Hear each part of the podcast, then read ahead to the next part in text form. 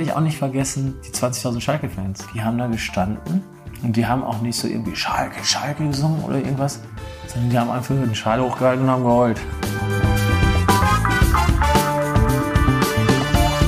Also die große Erfahrung war natürlich, dass auf einmal mit diesem Teamgeist so viel zu bewerkstelligen war. Ne? Das Gute war ja, glaube ich, dass die Leute das gespürt haben. Dass da relativ normale Kicker auf dem Platz standen, ohne irgendwelche Allüren oder sonst was. Sie einfach reingehauen haben und äh, zusammen alle Mannschaften geschlagen haben, die nominell besser waren.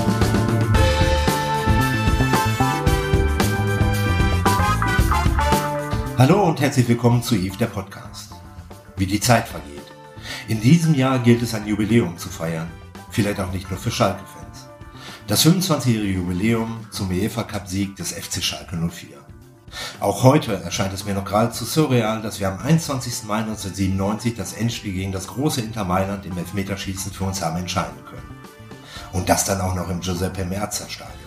Grund genug jedenfalls, mich darüber mit meinem damaligen Mitspieler Jens Lehmann zu unterhalten, den ich dazu in Starnberg getroffen habe. Mai 97. Der Pott ist der Pott.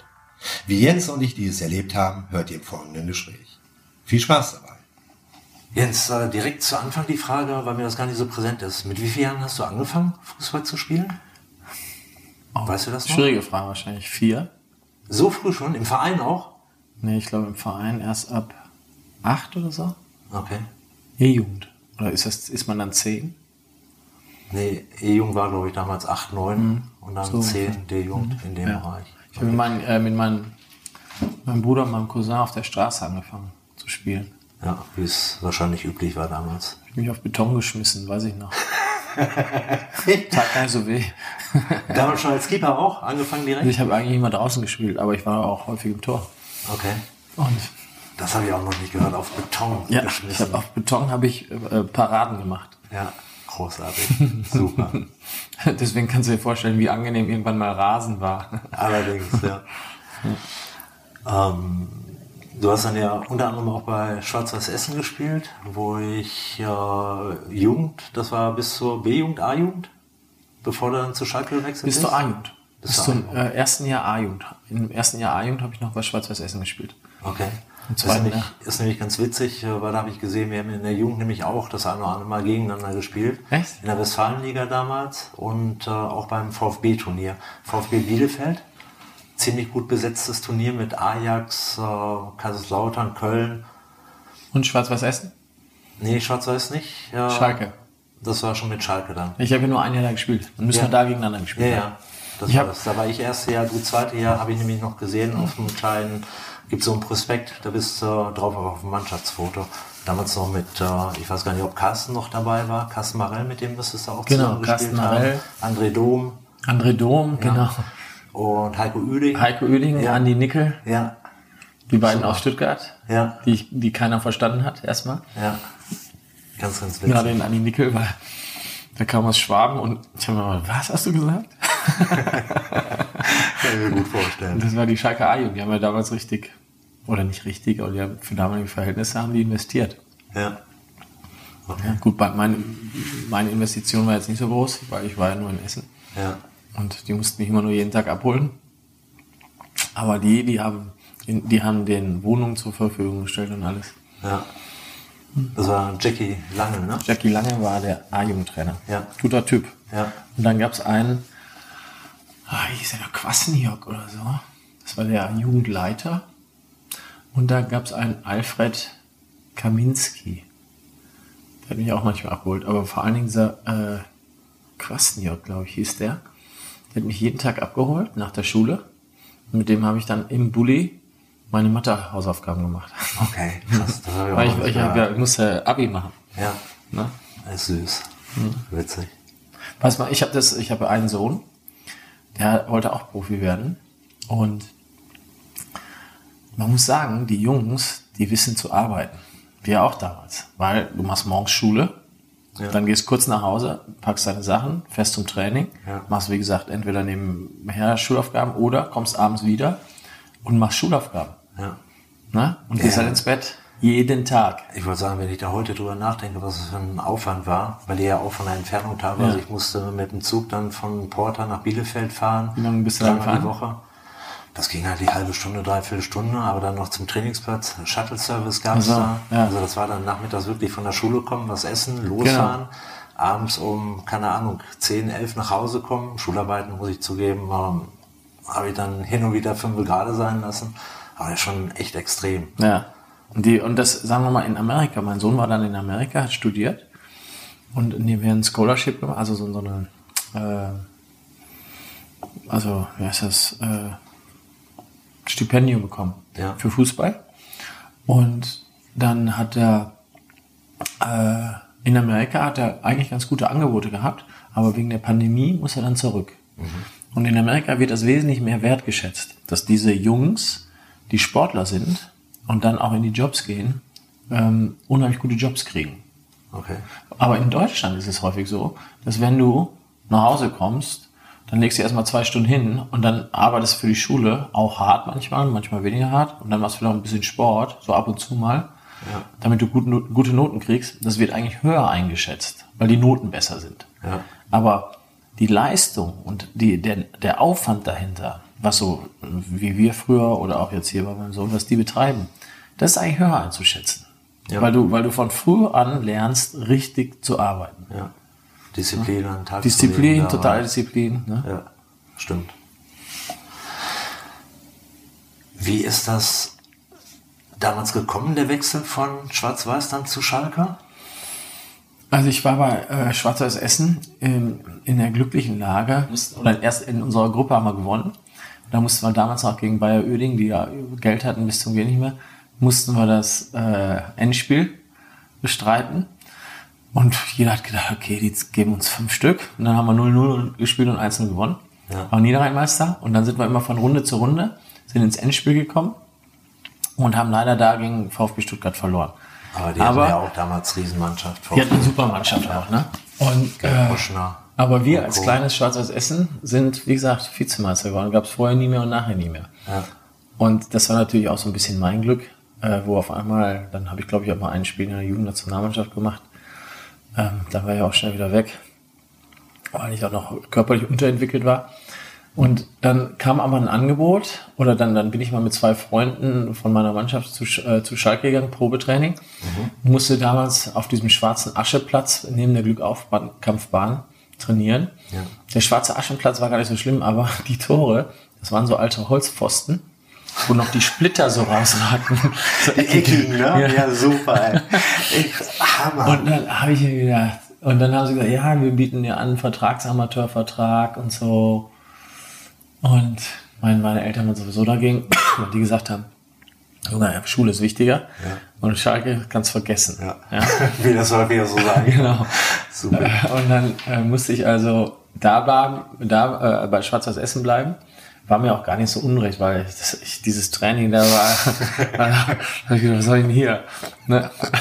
Super. Und dann haben wir aber, wie es sich so ergab, glaube ich, im Vorbereitungs, in der Vorbereitung zur neuen Saison, haben wir gegen Schalke äh, in einem Turnier gespielt, auf einem Turnier gespielt. Und die haben uns hin und her gespielt, aber ich hatte einen guten Tag. Und im Elfmeterschießen hatte ich auch noch einen guten Tag. Dann haben wir das. Elfmeterschießen gewonnen. Und dann, dann kamen sie an, dann kam auf einmal Oskar Siebert an und Rolf Fußmann damals, der äh, Präsident und Ja, äh, Manager, Manager. und haben meinen Vater gebeten, mitzukommen. Und dann weiß ich, hat meine Mutter gesagt, äh, Dieter, also mein Vater, du verkaufst den Jungen auf keinen Fall an diesen Proletenverein. Weil damals war ja noch dieser Bundesliga-Skandal. Ja, Der war ja nicht weit weg. ja. Ne? Da war ja Schalke mittendrin. Ja. Ja. Und dann ist mein Vater mit und meinte, nein, aber ich höre es mir mal an. Und wie es der Zufall so wollte, kam Oskar Siebert aus Kassel, wie auch mein Vater. Und die sind irgendwie so fast in der gleichen Nachbarschaft aufgewachsen. Okay, Und haben dann die ganze Zeit ja geredet und sich super verstanden. Und dann hat er gesagt, ja, äh, wir wollen ihn jetzt in der A-Jugend haben. Und dann bieten wir ihm einen Profivertrag an. Dann kann er auch, das war auch ein ausschlaggebendes Moment, äh, mit Toni Schumacher trainieren. Ja. Den haben sie nämlich auch verpflichtet. Ja. Und das war natürlich mein Vorbild. Ja und dann war ich 17 oder 18 habe gesagt, oh, das muss ich machen. Klar. Und dann sind wir, haben wir gesagt, okay, wir machen das. Ja. Sind also nach Hause gekommen und dann musste mein Vater meiner Mutter erklären. Und, aber es gab ja noch ein Nachspiel, weil ich hatte eigentlich bei Schwarz-Weiß Essen zugesagt und war da eigentlich sozusagen nicht unter Vertrag damals, aber zugesagt. Ja. Zwar haben die mir angeboten, die haben mir einen Führerschein bezahlt und haben mir 1000 Euro, 1000 D-Mark Handgeld gegeben. Ja, damit ich da bleibe. Ja. damit, ich, ja, damit ich da hingehe und gesagt, ich gebe die 1000 Mark zurück. Ich muss zu Schalke. Ja. da, waren die, ja, da waren die ein bisschen sauer, aber haben sie auch verstanden. Ja. Also, ähm, und so bin ich zu Schalke gekommen. Super. Wie bist du denn zu Schalke gekommen? Du hast ja schon mal in Bielefeld gespielt, ne? Als Profi, oder? Nee, Profi nicht, ja, Amateur, Oberliga. Westfalen war das. Also. Wir sind damals in der Aufstiegsrunde zur zweiten Liga leider relativ kläglich gescheitert, also hinter den Erwartungen komplett zurückgeblieben. Wuppertal und Hadese ist damals aufgestiegen. Und man kolportierte halt die eine oder andere Trainer oder Manager haben Spiele geguckt und dann gab es einige Anfragen. Was ich war für mich natürlich auch ein großes Abenteuer. Ne? Auf einmal die große Welt, wo du die Leute sonst nur aus dem Fernsehen kanntest. Was ich unter anderem war ich in München damals. Bei Bayern? Ja, bei mhm. Bayern. Hatten mich eingeladen. Die hatten damals ein Freundschaftsspiel gegen, was ich, irgendeine Nationalmannschaft mit Uli Hoeneß dann sprechen dürfen. Ein bisschen gequatscht. Hat sich aber dann natürlich nicht ergeben. Ähm, waren ein paar andere Vereine auch noch und Schalke ist mehr oder minder als letztes gekommen. Und äh, ja, ich war früher auch Schalke-Fan, was hier die Grundvoraussetzungen, Sprung erste Liga schien mir damals zu groß, zweite fand ich da ganz sinnhaft, obwohl es natürlich im Nachgang sich als Irrglaube herausgestellt hat, weil ich ja relativ große Schwierigkeiten hatte, reinzukommen. Auf jeden Fall habe ich mich dann für Schalke entschieden. Was ich auch nicht bereue, finde ich super großartig. Also ich glaube, bereuen von uns, die wir jetzt zusammensitzen, tut es eh keiner. Ne? Ja. Ich ja, weiß halt, mit dem Ganzen, ne, das Prozedere von, hast du dann ja auch noch miterlebt, äh, fast wieder abgestiegen aus der zweiten Liga damals. Mhm. Äh, dann halt unter Eichberg und die ganzen Wechsel, die da waren, bla bla. Da waren wir eigentlich die, die ältesten Spieler, oder? Die dienstältesten bei Schalke. Äh, zu welchem Zeitpunkt meinst du jetzt? Als wir da waren, als wir gekommen sind. Der Ingo ist noch mit uns gekommen. Also in, in meinem ersten Profijahr war der Ingo da. Der Ingo also in der Zeit meinst du, ja, ja. Und der Andi Müller. Ja. Die dann von 97 meinst du dann auch? Genau. Ne? Ja, das stimmt. Ne? Ja. Interessant. Ja, ganz witzig. Dann bist du stark gegangen. Genau. Ab in die große weite Welt, wobei das für mich auch ein Kulturschock war. Jetzt Schalke weniger, war alles ganz spannend, aber halt Ruhrgebiet. Ne? Etwas, was so. ich überhaupt so in der Form nicht kannte. Also groß ist weil es so groß ist, äh, zusammenhängen, die Art der Leute, die mir zu Anfang schroff erschienen, wo ich die Herzlichkeit der Leute noch nicht so erkannt habe. Und natürlich für mich auch ein Riesenwechsel, ne? komplett losgelöst aus dem Umfeld, Freundeskreis verloren, in Anführungszeichen. Und dann sitze da irgendwie in Gelsenkirchen-Bur, habe ich gewohnt, äh, unweit von der Zeche Hugo. Sitze da, hast eigentlich dein Training nur. Das war eine relativ... Äh, freundlicherweise von Schalke zur Verfügung gestellt, aber schon eine relativ ja, grenzwertige Wohnung, so will ich es mal formulieren. Ja, und dann haderst du mit dir. Ne? Ich war gewohnt, eigentlich das, was ich wollte, immer zu erreichen, sportlich vernünftig reinzukommen. Da ging ja bei mir gar nichts. Wo ich, ja, ich habe damals auch Harry Hubert Bruchhagen darum gebeten, dass der Vertrag aufgelöst wird. Der war ja Manager, äh, hat aber glücklicherweise nicht entsprochen dem Ansehen, weil ich einfach nicht mehr konnte wollte nicht. Das war ja auch teilweise, weiß ich, dass ich dann, normalerweise war es ja üblich, dass du zum Spiel dazugehst, auch wenn du nicht im Kader Und du bist. nicht, ne? Ja, ich bin manchmal nicht hingegangen. Das wäre heute ein Skandal. Ja. Du willst heute aus der Mannschaft geworfen werden. Ja. Ne, aus, was würden sie dann sagen heutzutage? Keine Identifikation oder so. Ja, ne? aber ich konnte einfach nicht. Das war noch ganz süß. Da gab es eine Geschichte, bevor wir dann wirklich aufs Eigentliche zu sprechen kommen müssen, gab es eine Geschichte, bin ich mal zum, da gab es in Essen noch in der Guga-Halle Nokia Masters. Hallenturnier. Hallenturnier, genau. Und, Tennisturnier. Äh, Tennisturnier. Ja. Tennisturnier. Und ich bin da hingefahren. Ach, da kann ich noch dran erinnern. Spieles. Genau, da kann ich noch dran erinnern. Und am nächsten Morgen dann, äh, nee, genau, das war ein Samstag, war nicht bei euch beim Spiel, sondern ne, suchte ein bisschen Ablenkung.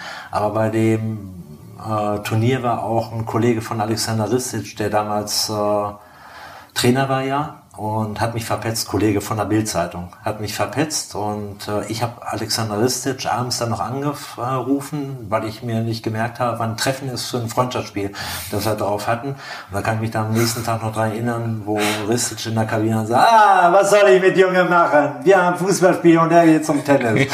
Super. Aber ich glaube, der fand das gut, dass ich halt nie irgendwie rumgeschmürt habe, dass ich keine Geschichten erzählt habe, ich war doch im Stadion, sondern gesagt habe, nee, war ich nicht, konnte ich nicht. Aber das werde ich auch nie vergessen.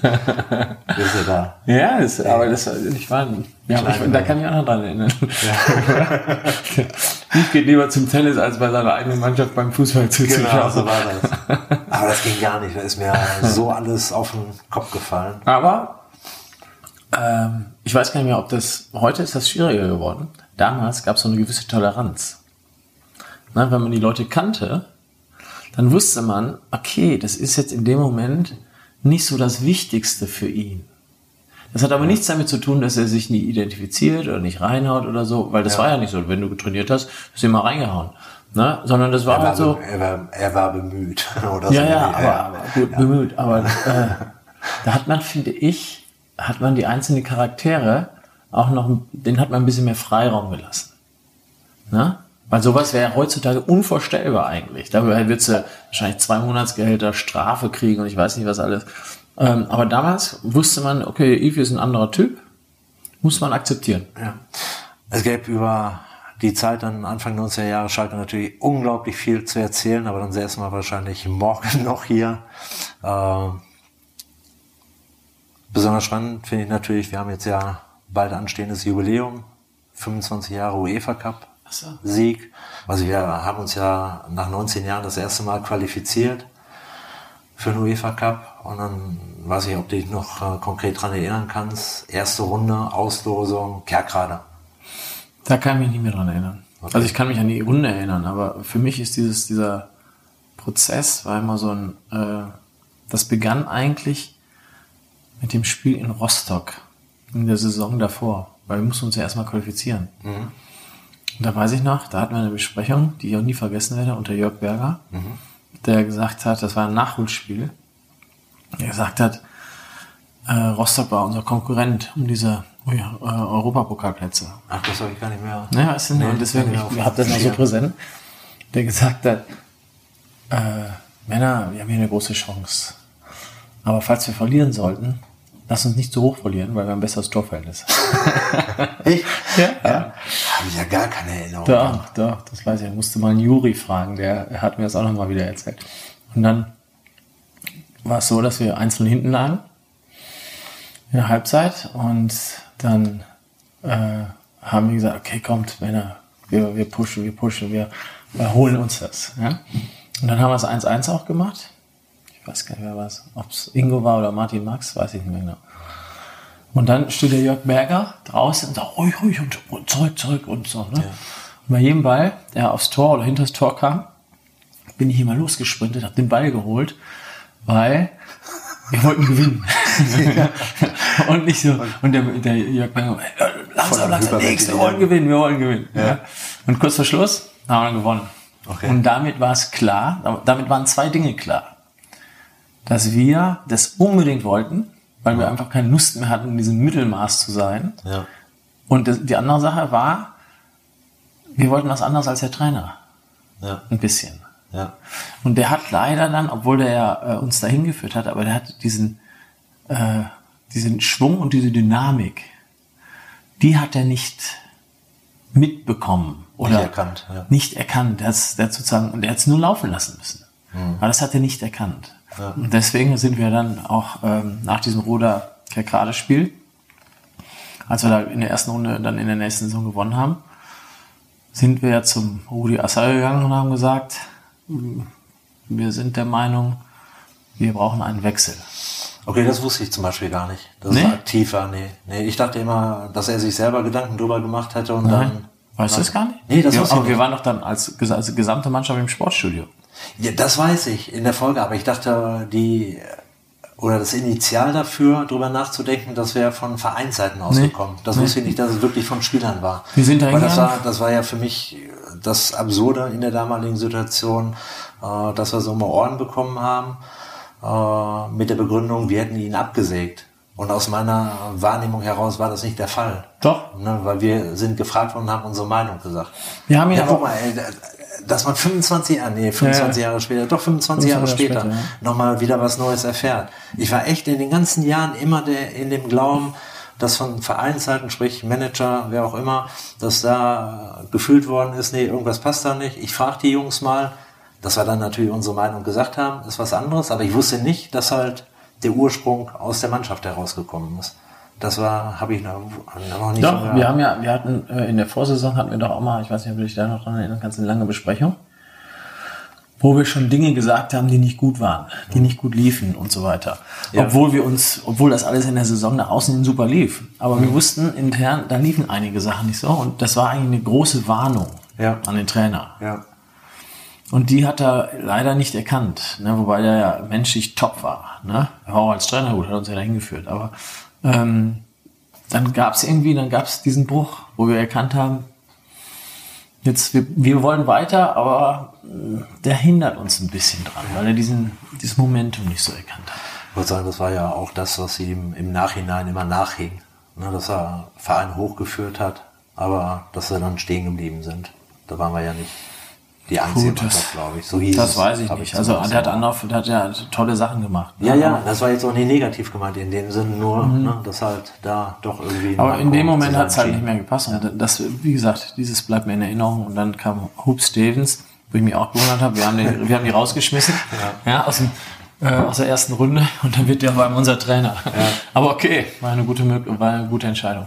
Und ansonsten, äh, was die Folge der weiteren Spiele anbetrifft, äh, klang jetzt so relativ so. mit wenig Erinnerungen verbunden. Doch, ich kann mich an jede Runde erinnern. Brügge dann beispielsweise, das war Trabzon. ja. Ja. Ich weiß noch, in Trabzon hatte ich einen schlechten Tag. Habe ich, glaube ich, ein Tor reingelassen, was ich hätte halten müssen. Äh, dann haben wir das Rückspiel gewonnen. Brügge äh, im Schnee Ja, im ja vollkommen bizarr. Ja, als der Buje das Tor schießt. Ja. Zu Hause? Wo Töne ja noch verschießt erst, Genau, Elfmeter. genau. Und dann machen wir trotzdem noch das Ecke, 1-1. Ne? Direkt anschließen und Bujo knallt Ja. da rein. Ja. Ja. Und dann war es so, dass wir die Heimspiele haben wir alle zu Null gespielt. Ähm, dann nach dem Halbfinale kann ich mich noch daran erinnern, dass wir, wobei man muss eigentlich sagen, ich glaube, das kam mir vor, wahrscheinlich war das gegen Brügge, als auf einmal in diesem alten, riesigen, aber auch hässlichen Parkstadion irgendeiner aufgestanden ist und gerufen hat, steht auf, wenn ihr Schalker seid. ja. Ne? Brügge war das, glaube ich. Brügge, ne? Ja, meine ich schon. Und als auf einmal das ganze Stadion stand. Ja. Ne? Und ähm, von da ging das ja aus. Das gibt es ja heute in jedem Stadion. Ne? Ja. Stand-up in England steht auf. Ne? In Italien gibt es es, glaube ich. Und dann gab es nachher eine, äh, einen Schlachtruf. Äh, auf geht's, Schalke schießt ein Tor. Stimmt, den habe ich gar nicht mehr so auf dem Schirm gehabt, ja. Ja? Der kommt auch aus der Der Saison. kommt aus der Saison, ja. Auf geht's, Schalke schießt ein Tor. ja. Ne? Und in so einem Parkstadion, wo 70.000 Leute sind, wo die Stimmung ja auch gut war, aber nicht immer. Aber wenn auf einmal 70.000 Leute aufstehen bei so einem Europapokalspiel, dann weißt du, hier willst du noch Ja. weitermachen. Ne? Brennt die Erde, wie man Ja. so schön sagte. Also das bleibt Brennt natürlich. der Ja. Baum, Und dann ja. sogar nach dem Halbfinale gegen Teneriffa, als wir dann äh, gewonnen haben, dann nahmen wir uns alle in den Arm und haben gesagt, wir Blinden, dass wir im Endspiel stehen. Ne? Ja. Weil wir uns ja immer selber so ein bisschen auf die Schippe genommen haben. Ja, aber das war ja auch vollkommen absurd eigentlich. Ja. Äh, muss man nicht drum herum reden mit einer gute Spieler dabei, aber letzten Endes äh, alle zusammengenommen relativ normal. Ne? Durchschnittlich in Anführungszeichen. Und dass man dann so weit kommen kann. Zumal jetzt, äh, du sprachst es gerade an, das war, glaube ich, dann zum Spiel Teneriffa, wo er mit Martin und Juri, na, die beiden Stürmer noch Stimmt, ausgefallen sind. stimmt. Karlsruhe SC, beide im gleichen Spiel Stimmt. weggeknallt. Martin, glaube ich, mit äh, Bänderriss Knöchel, Juri mit mit Kreuzbandriss. Kreuzbandriss. Na, und dann stehst du da, keine Ahnung, Radek hat dann, glaube ich, teilweise Sturm Stimmt, gespielt. ja, stimmt. Aber als unsere Außenverteidiger. Allzweck- unsere Allzweckwaffe. Ja. Und wir hatten ja sonst keine alternativen Stürmer, großartig. Da bricht ja auf einmal der komplette Sturm weg. Kann ich mich noch an einen Abschluss äh, Abschlusstraining äh, auf Teneriffa erinnern. Unser Manager hat ja damals immer mittrainiert oder häufiger mal, äh, wo wir dann auch alle geschrottet haben, ja, soll sich fit machen für morgen Abend, dass er eingesetzt werden kann, weil du halt so eine gewisse Hilflosigkeit auch ja. da saß. Was machst du? Weiß gar nicht. Aber ja. mit dem klassischen 10-0 spielen. Viele Tore haben wir danach nicht mehr geschossen. Das könnte sein, aber nee, nicht wirklich. Ja.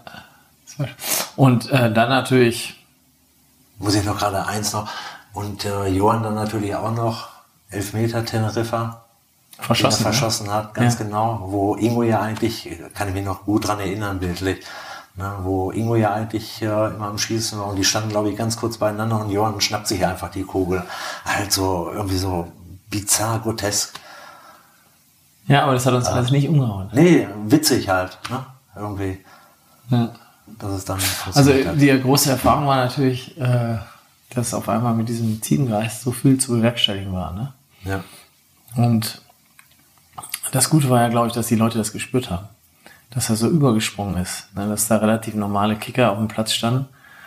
Äh, ohne irgendwelche Allüren oder sonst was. Die sich einfach reingehauen haben und äh, zusammen alle Mannschaften geschlagen haben, die von nominell besser waren. Hm. Wobei muss ich gerade einhaken, äh, weil du davon sprachst, ohne Allüren. Allüren hatten wir natürlich auch in gewisser Form. Nur die sind auf dem Platz nicht zur Geltung gekommen. Auf dem Platz war alles gleich. Ja, aber ich, ich kann ja sagen, ich habe in Mannschaften danach gespielt. Ja, relativer Natur. also da war es schon Was anders. Was betrifft, ja, ja. klar. Das sind ähm. natürlich ganz andere Vergleichswerte. Mhm. Und das ist ja auch, die Mannschaft muss man auch kein Hehl draus machen, waren nicht alle gut Freund miteinander. Aber im Sinne der Sache hat man halt aus welchem Grund auch immer verstanden, miteinander dann irgendwas auf dem Platz. Ja, gut, das war bei mir anders. Inwiefern? Ich kann mich nicht erinnern, dass ich mit einem äh, außerhalb des Platzes ein Problem hatte. Nee, ein das Problem aber, nicht, aber da gab es also auch. Aber auch irgendwie den doof fand oder so. Ja. Weil vielleicht liegt es auch so ein bisschen bedingt in der Position dass du weißt, ähm, du musst dich mit allen gut arrangieren und einigermaßen verstehen. Ja.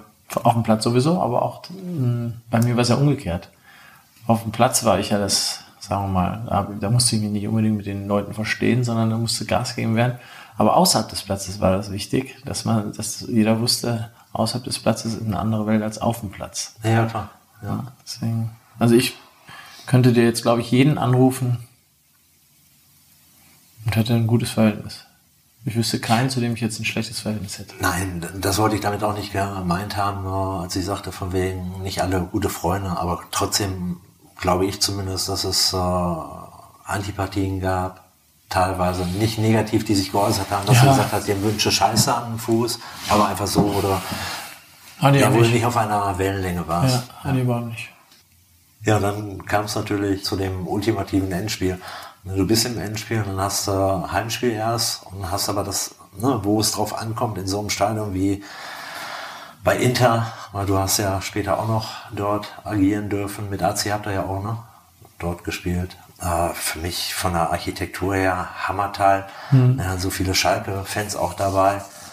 Was ich nach wie vor unabhängig davon, äh, dass es halt um UEFA Cup ging, aber einfach so atmosphärisch unvorstellbar, dass da so viele mitgekommen sind und ich kann mich noch sehr, sehr gut dran erinnern, äh, haben ja eigentlich recht ordentlich gespielt, äh, nach dem Gegentor dann aber. Was da für ein Lautstärke ja, in dem Stadion war. Das Die haben gepfiffen oder was. Ja. Ich habe sowas damals so noch nie gehört. Ja. Ich habe danach niemals wieder ich sowas Lautes gehört. Ja. Ich weiß auch nicht, wie die es zustande gebracht haben. Ja.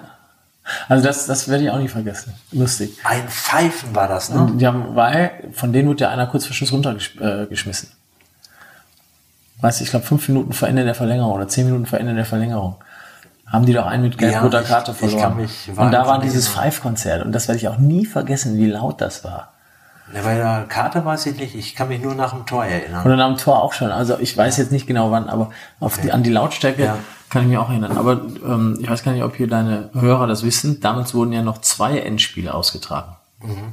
Na, ein Hinspiel ja. und ein Rückspiel im UEFA-Pokal. Ja.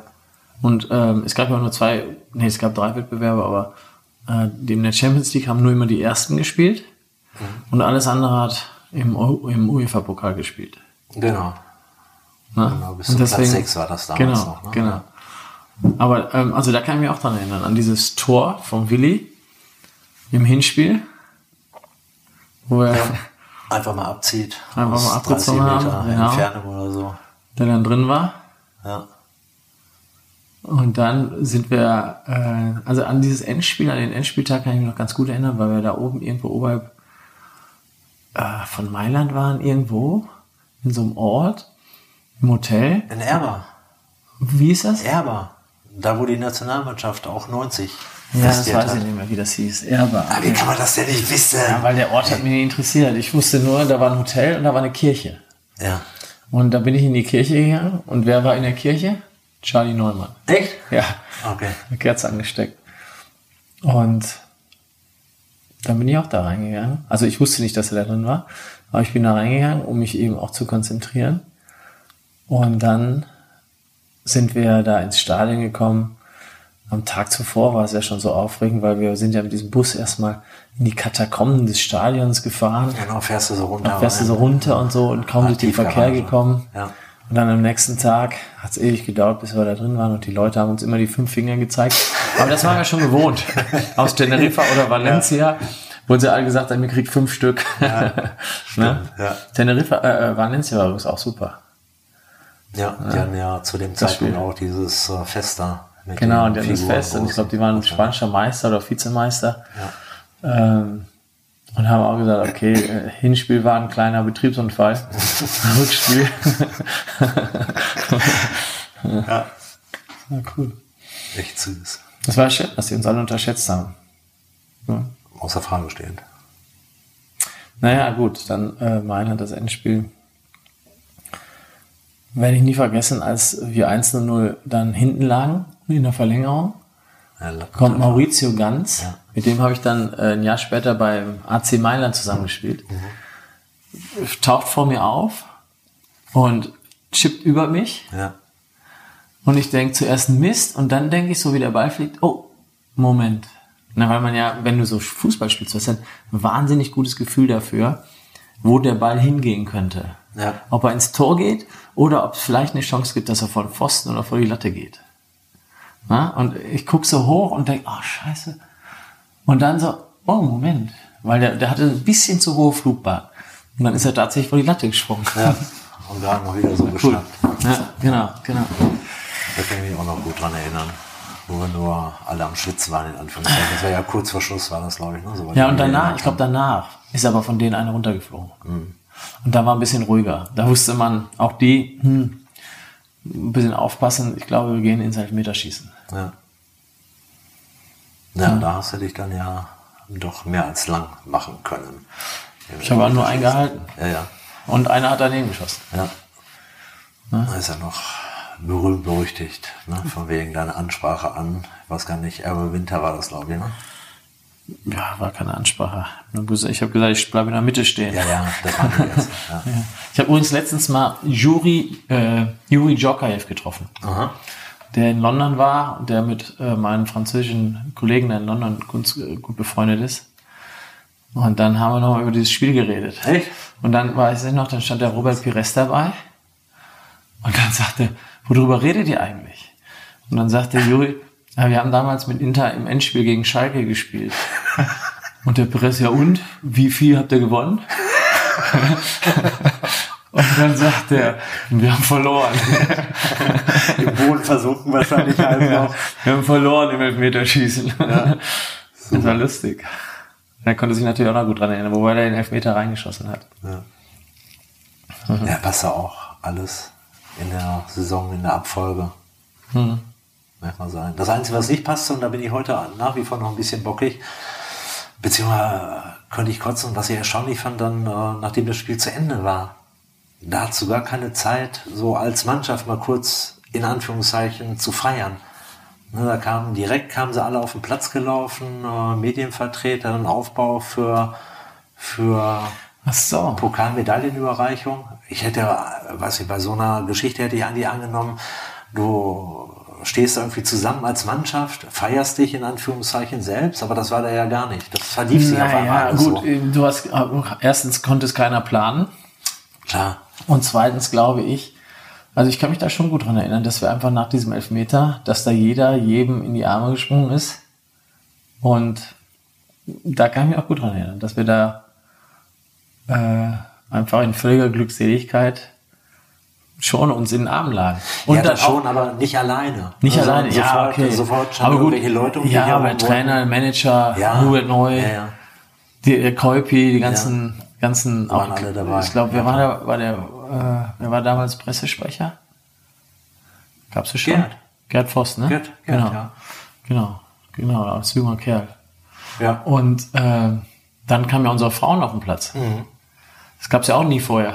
Das weiß ich nicht, keine Ahnung. Nee, das gab's ja nie vorher. Deswegen, ich weiß es, weil als Borussia Dortmund eine Woche später den, die Champions League gewonnen hat, kamen auch deren Frauen auf Platz. Okay, nachgemacht, ey. Gibt's ja gar nicht. Super. Die waren ein Vorbild. Und dann werde ich auch nicht vergessen, äh, die 20.000 Schalke-Fans. Die haben alle geheult. Ja, waren einige. Die haben alle, die haben alle Tränen in den Augen gehabt. Ja. Habe ich zwar, hast du das äh, nach dem Spiel gesehen auch? Ja. Oder? Okay, Ja. nee, das weiß ich nicht. Kennst Wir du auch sind für ja- Auszeichnungen? Wir sind ja, also wir haben uns die angeschaut und die haben ja dann, also ich weiß jetzt nicht, wie lange das war, aber was ich in Erinnerung habe, die haben da gestanden und die haben auch nicht so irgendwie Schalke, Schalke gesungen oder irgendwas, sondern die haben einfach den Schal hochgehalten und haben geheult. Ja. Was ich bei der ganzen Geschichte hat jetzt zwar mit dem, was wir gerade gesprochen haben, nichts zu tun. Was ich aber, was ich immer noch am krassesten finde insgesamt in der Nachbetrachtung, außer natürlich, dass wir überhaupt gewonnen haben, äh, die Situation, die wir vorhin schon angesprochen haben, Entlassung Jörg Berger, wo wir ja, weiß nicht, nach dem Karlsruhe-Spiel war das, glaube ich, äh, beim Rübergehen zum Clubheim nicht Angst haben mussten, aber wo sie uns einen Arsch versohlen wollten. Ähm, und da hast du echt sechs Monate später, da wollen sie dir den Arsch versohlen, sechs Monate später bist halt der König. Wie schnell das auch gehen kann. Ich will nicht sagen schnelllebig, aber doch der Wandel. Das Ja, fand ich irgendwie so aber es, vielleicht spricht es auch für unser Urteilsvermögen. Ne? Weil wir waren ja Spieler, ähm, die auch, da, auch durch diese Entscheidung ein gutes Urteilsvermögen gezeigt haben. Na, weil wenn du, wenn du dir nicht sicher bist und denkst, ja, okay, oder wir trauen es nicht, aber wir waren uns ja sicher, dass wir was anderes machen müssen. Okay. Und ich glaube, dieses Urteil, Urteilsvermögen hat uns ja auch ausgezeichnet auf dem Platz, weil in der Regel haben wir bessere Entscheidungen getroffen, zumindest in diesem Jahr. Und wenn du gute Entscheidungen am Platz triffst, gewinnst du. Das ist relativ leicht. Und das begann wahrscheinlich damit, dass wir wussten, äh, ich war damals noch Kapitän am Anfang der Ja. Saison. Ja, und dann, äh, weiß ich nicht, dann muss ich da hin. habe ich gesagt, Olaf, Juri, Andi. Äh, nicht, war Andi dabei? Ich glaube, Andi und ähm, Ingo. Wir müssen zum Manager. Okay. Und also, ja, klar. Am Anfang wurden wir, äh, wurden wir dafür, ich weiß nicht, höchst kritisiert. Im Sportstudio. Freundlich formuliert. Ja, im Sportstudio, sowas gibt's doch gar nicht, dass man da als Mannschaft hingeht. Und da saßen wir alle da und haben gesagt, das war für uns jetzt die richtige Entscheidung. Ja. Ich glaube, bei Satt waren wir auch irgendwo. Oder irgendwo, oder, ja, Also Sportschule auf jeden Fall, aber ja, waren mehrere Formate. ja. Überleg mal, heute würde eine ganze Mannschaft irgendwo hingehen und sagen, wir wollten nicht mehr mit dem Trainer zusammenarbeiten. Ja. Wäre auch irgendwie komisch, ne? Allerdings. Wobei ich, äh, wie hast du das eben gerade formuliert? Was hast du für einen Begriff benutzt? Wie waren wir? Wir hatten ein gutes Urteilsvermögen. Genau, Urteilsvermögen. Äh, Soweit habe ich, habe ich nie gedacht, Urteilsvermögen, das als solches einschätzen zu wollen. Für mich war das eher, das war aufrichtig waren. Ne, Es ist ja auch inhaltlich gar nicht äh, zur Sprache gekommen, weshalb. Ja, aber wir wussten deshalb. Ja, ja, aber äh, es wäre ein leichtes gewesen, Ja. von uns aus zu sagen, ja, das und das und das und das war scheiße. Das haben wir ja nicht gemacht. nee, das meine ich. Und Weil wir war- wollten ihn, ja, wir sagen wir mal, äh, wir, es war ja nichts Persönliches. Und ich glaube, wenn man dann noch ins Detail geht, warum eigentlich, dann wird das schnell persönlich. Ja, außer Frage stehen, aber das meine ich. Das, das war für mich eigentlich die große Stärke der Mannschaft. dass sie halt für sich Entscheidungen getroffen hat, Ja. aber auch mit dem Spott, mit der Häme, mit den Aggressionen ihr gegenüber umgehen konnte und nicht gesagt hat, ich breche damit und Genau. leg mal offen, warum Genau. alles oder wie es Hattest du damals einen. Berater? Nee, Ich glaube, wir hatten alle keinen Berater. nee. Deswegen war das wahrscheinlich auch machbar. Weil in dem Moment, wo du einen Berater hast, und heutzutage sind die Spieler ja so, dann erzählst du das dem Berater oder sonst wem. Warum? Aber wir waren ja so diszipliniert, dass das auch irgendwo nie groß rauskam, warum eigentlich. Die Gründe dafür. Ja, ne. Ne? Ja. Und gesagt haben, so, das muss unter uns bleiben. Ja. Und dann blieb das auch unter uns. Und das ist, wenn wir jetzt drüber sprechen, muss ich nochmal ganz äh, deutlich sagen, für die Menschen, die das vielleicht hören, das ist jetzt kein Glorifizieren oder kein Rumgesülze, ne, was wir jetzt machen, dass wir sagen, sollte in Das war damals so, normal. Das war so, ja, für uns war es zumindest Ja, normal, war ja, ja. auch nicht überall normal.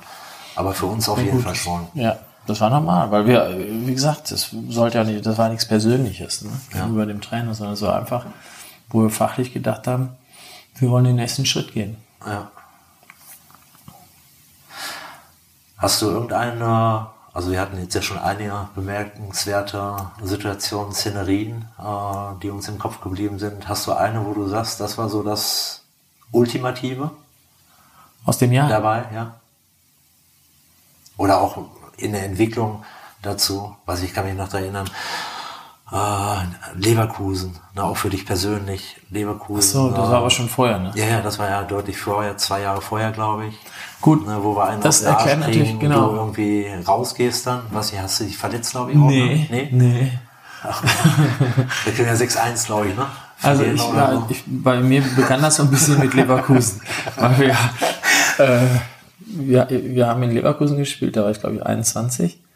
Dann haben wir, stand es schon irgendwie 3-0, 4-0 und dann bin ich ähm, zum Flankenball hochgegangen, bin runtergekommen. Entschuldigung, wenn ich ein bisschen Ja. schmerzen muss, war das echt.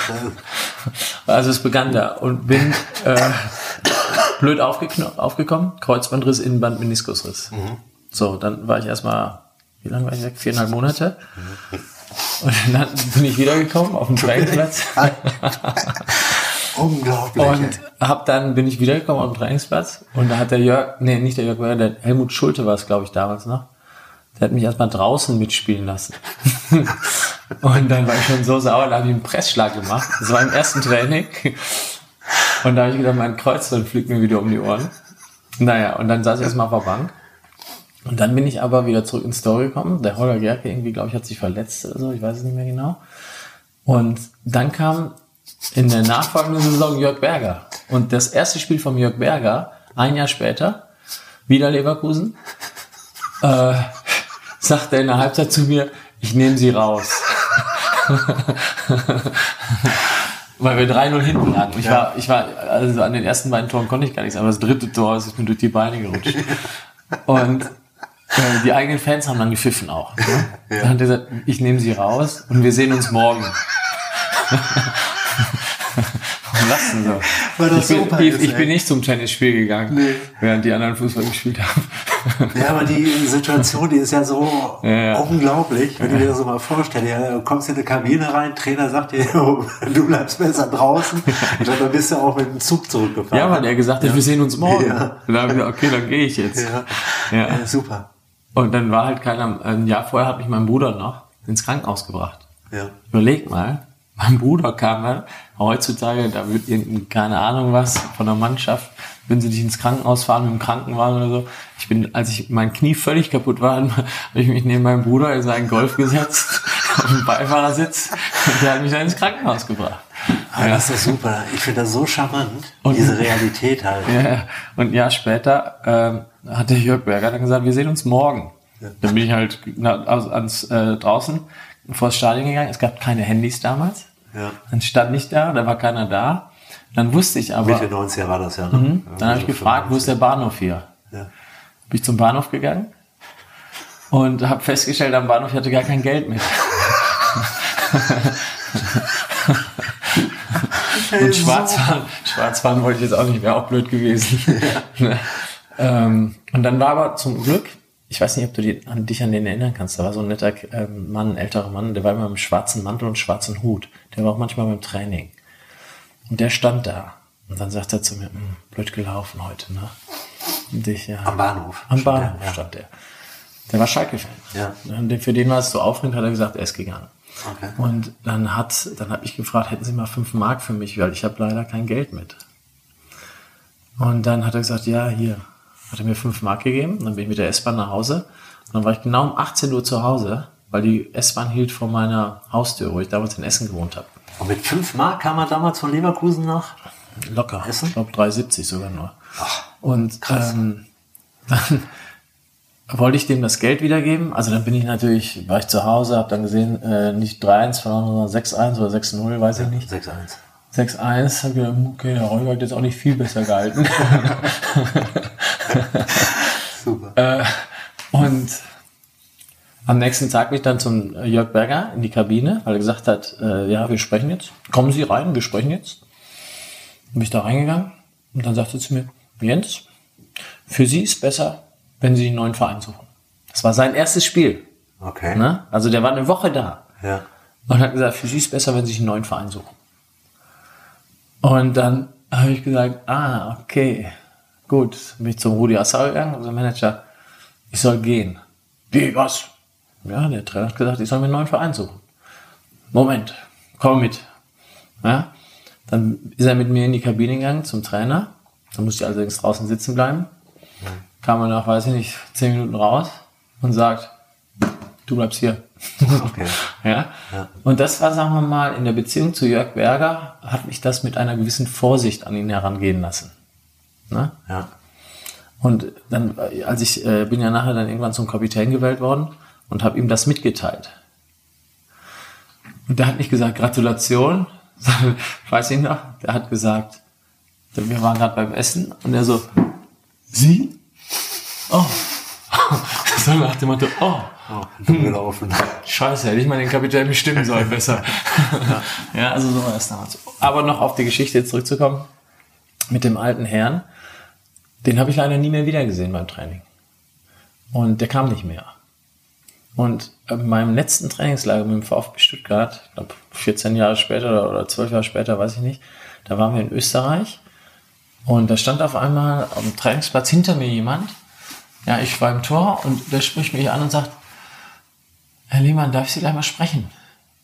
Und ich, oh, ja, ich trainiere jetzt aber gleich, klar. Okay, dann stand er nach dem Training da und sagt zu mir, ich bin der Sohn von dem Herrn, der Ihnen damals die 5 D-Mark gegeben hatte für, den, für die Zugfahrt von Leverkusen nach Essen. Und ich, oh, das gibt's ja nicht. Und wo ist denn jetzt Ihr Vater? Der ist leider kurz danach verstorben. Damit, jetzt kann ich Ihnen endlich, ist jetzt keine D-Mark mehr, aber ich gebe Ihnen gerne 5 Euro wieder. Ja. Ja, nee, nee, nee, brauchen Sie nicht. Auch Ihre Handschuhe. Wenn Sie die ruhig hätten, dann habe ich meine Handschuhe gegeben und dann war es gut. Das war der Sohn. Ja. Also lustig. Ja. Unglaublich. Und was gibt's sonst noch zu berichten? Genau, weil wir gesagt haben, wo fing das an? Na, mit, bei, mir, bei, bei mir fing das an mit Leverkusen, der Zugfahrt nach Hause, die Geschichte mit Jörg Berger. Ja. Weißt du? Und ähm, ich werde aber nie vergessen, der Jörg Berger, ich weiß nicht, ob du das, ob der dir das auch mal erzählt hat, ich habe ja häufig mit dem in meinem Bus Schach gespielt. Da kann ich mich vage dran Ne? erinnern, ja. Teilweise sind wir sechs Stunden von München nach Hause gefahren mit dem Bus. Dann haben wir Schach gespielt. Manchmal nur eine einzige Partie. Und der konnte so schlecht verlieren. Ich auch, aber der noch schlechter. Noch schlechter als du. Ja, genau. Das ist ja kaum vorstellbar. Und dann aber, dann ähm, gab es auch mal eine schöne Geschichte. Da waren wir ja, haben wir damals noch Abschlussfahrten gemacht, ne, wo der Trainer auch bei war. Und dann waren wir auf Mallorca und Oh, stimmt, ey. Boah, ja, entschuldige. ja, Ja. Und dann hat er äh, gefragt, Jens, spielen Sie Tennis? Ja. Haben Sie schon mal gegen Arzt gespielt, also gegen Doktor, ne, Dr. Langhaus? Und ich, ja. Und? Hab verloren. Ah, okay. Lass uns mal spielen. Ne? Und dann treffen wir uns da, dann sagt er, spielen wir um 200 D-Mark oder Euro. Weiß jetzt, was war wann was? D-Mark Wann, auch D-Mark. Ja. Spielen wir um 200 D-Mark. Und ich, hm, okay. beim Warmspielen, ich habe immer absichtlich die Bälle schlecht gehauen. Es kommt auf einmal rüber und sagt, ich erkläre Ihnen jetzt mal die Vorhand. Ja. Süß. Er hat mir die Vorhand Kann ich mir erklärt. gut vorstellen. Und dann haben wir gespielt. Erster Satz, 6-0 für mich. Weil dann habe ich richtig gespielt. Ja. Dann wutentbrannt stürmt er vom Platz. Also, Sie können nicht mal. Ja. So, abends kommt er, sage ich dem Trainer, haben Sie die 200 D-Mark? Und er, ja hier, und gibt mir 100 D-Mark. Und ich, Trainer, aber wir haben doch gesagt 200 D-Mark. Da sagt er, aber wir haben nur einen Satz gespielt. Echt? Weil er aber nach dem ersten Satz abgehauen ist. Super, ey. Das ist auch. Das ist eine coole Aussage. Ja, wir haben nur einen. Satz gespielt. Super. Also der war ja, ähm, ich meine, der war ja ein guter Trainer für uns eine Zeit lang und auch ein sehr, sehr netter Mann, ne? muss man sagen. Der hat ja, kennst du die Geschichte von ihm, als er geflüchtet ist? Aus der DDR? Ja, weitestgehend, aber. Als er im Zug saß? Nee. Das, also das werde ich nie vergessen. Der hat uns das mal erzählt. Also ich weiß nicht, anscheinend nicht jedem. Ähm, der der ist, äh, hat sich abgesetzt mit zwei Spielern von seiner damaligen DDR U21-Mannschaft und ist, glaube ich, über Rumänien und Österreich dann geflüchtet. Die hatten ein Turnier, Turnier in Rumänien, dann ist er da geflüchtet, hat sich in Österreich irgendwo durchgeschlagen, ist, hat sich in den Zug gesetzt ähm, oder nee, in Rumänien sogar und sind dann an die österreichische Grenze gekommen. Und auf einmal hielt der Zug an. Im Niemandsland. Und da hat er sich gedacht, oh Scheiße. Ne? Das ist, weil die uns Das suchen. sie, ja. Und dann tatsächlich kamen die Schaffner und haben jeden Passagier nach dem Pass gefragt. Und dann hat er erzählt, dann musste er seinen Pass zeigen und hat natürlich in diesem, weiß nicht, in diesen 30 Sekunden oder dieser Minute wusste er, sein Leben ist vorbei. Weil wenn du da gepackt wirst, dann wirst du inhaftiert.